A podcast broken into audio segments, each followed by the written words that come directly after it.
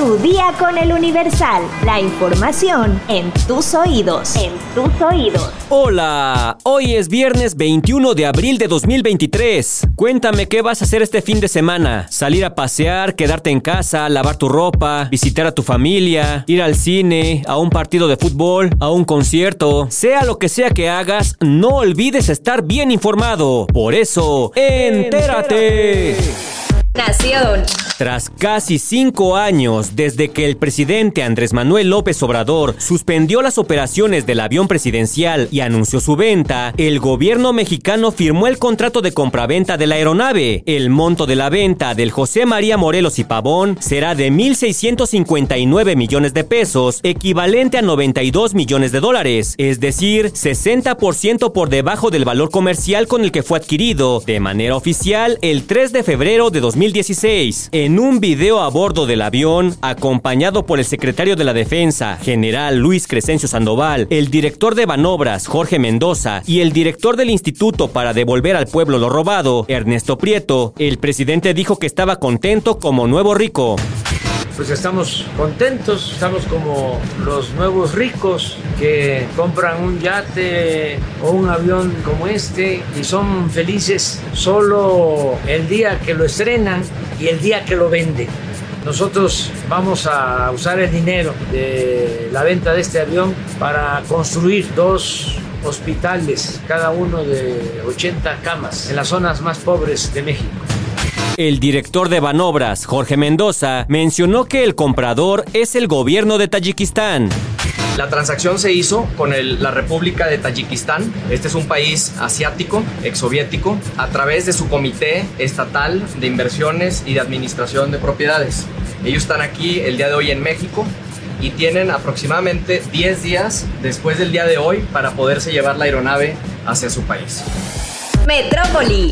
Un hombre fue asesinado al interior de un establecimiento en una plaza comercial en Plaza Carso, en la Ciudad de México. De acuerdo con los primeros reportes, el hombre consumía alimentos en la cafetería Starbucks cuando un sujeto se acercó y de manera directa disparó. En redes sociales se han viralizado videos en donde se ve a los empleados y clientes resguardarse durante la balacera. El secretario de Seguridad, Omar García Harfuch, informó que la persona ejecutada formaba parte del crimen organizado. Se trata de Julio César Soto Mesa, quien vivía en Tijuana, Baja California, y de acuerdo con las investigaciones, también se identifica como César Mesa Soto, integrante del cártel Arellano Félix, con operación en la colonia Los Pinos en Tijuana. Cuenta con antecedentes penales desde 2013, cuando lo detuvieron por delitos contra la salud. En 2015 fue investigado como presunto responsable de homicidio y delitos contra la salud. Asimismo, en el año 2022 se vinculó con el asesinato de Víctor Hugo Mejía López, alias El Griego, integrante del cártel de Sinaloa en Tijuana.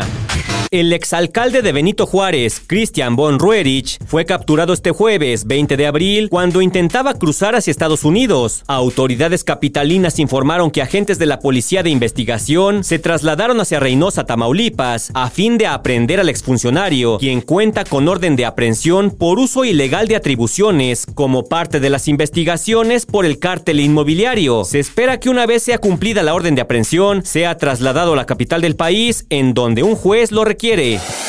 Estados. El diputado Gaspar Quintal Parra aseguró que reconocer la lengua maya como un idioma significaría pagar una deuda histórica con esa etnia, y es que buscan que la lengua maya sea reconocida como lengua oficial en Yucatán. El legislador del PRI en el Congreso del Estado explicó que con esta reforma, los servicios de salud también se ofrecerían en este idioma, además de que las personas maya hablantes podrán acceder a los medios de comunicación masiva. El diputado mencionó que de aprobarse el dictamen de esta iniciativa, se establecerá que los servicios de salud que se proporcionen a las comunidades mayas se planearán en coordinación con estas, teniendo en cuenta su propio idioma y cultura. Además, el Estado apoyará en la preservación, protección y evolución contemporánea de la medicina maya y en el manejo sustentable de su entorno, de sus recursos naturales utilizables, las técnicas tradicionales, su uso y desarrollo endógeno.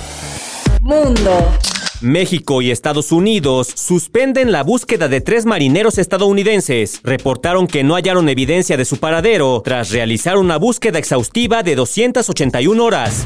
El presidente de Estados Unidos, Joe Biden, anunciará su candidatura de reelección el próximo martes. Así lo anuncia el Washington Post. Este anuncio coincidiría con la fecha en la que el mandatario anunció su candidatura a las elecciones presidenciales de 2020.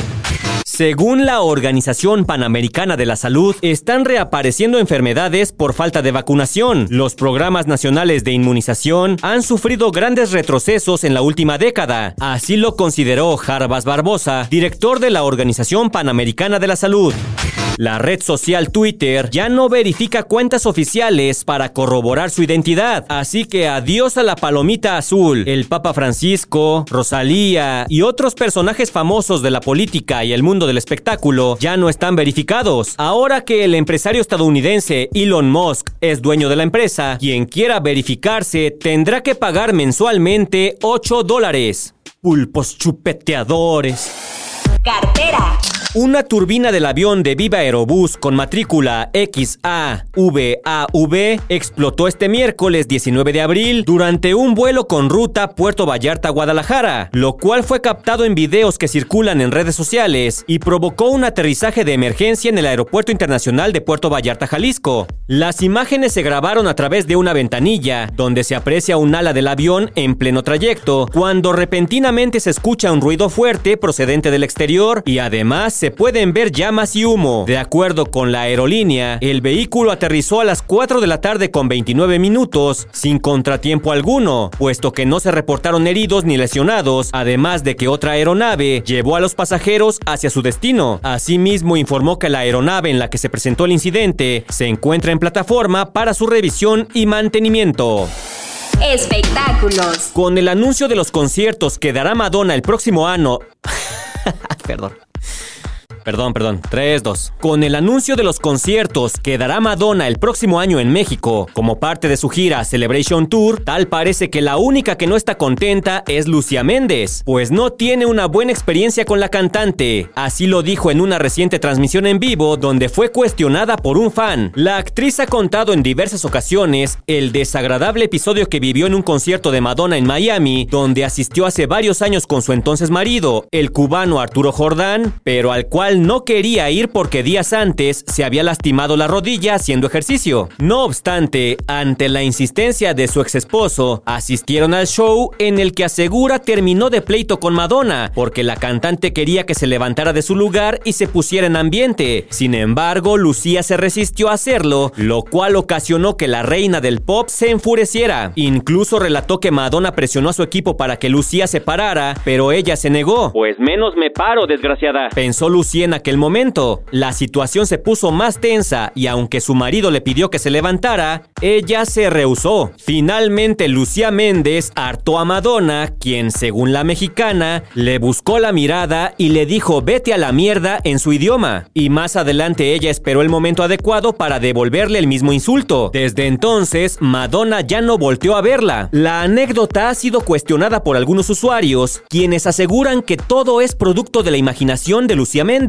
sin embargo, ella sigue sosteniendo que sí ocurrió. ¿Ustedes qué piensan? ¿Sí se habrán peleado? ¿Sí se hicieron de palabras? ¿O Lucía Méndez está alucinando? Ni cómo preguntarle a Madonna. Seguramente ni la topa. Deja tu comentario en Spotify.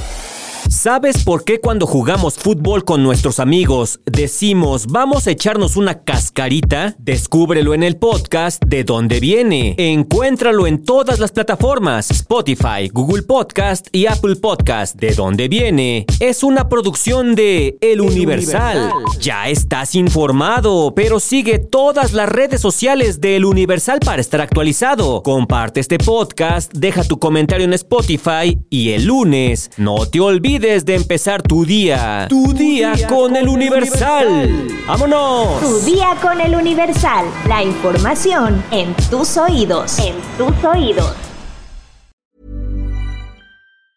Planning for your next trip? Elevate your travel style with Quince. Quince has all the jet setting essentials you'll want for your next getaway, like European linen, premium luggage options, buttery soft Italian leather bags, and so much more and is all priced at 50 to 80% less than similar brands. Plus, Quince only works with factories that use safe and ethical manufacturing practices.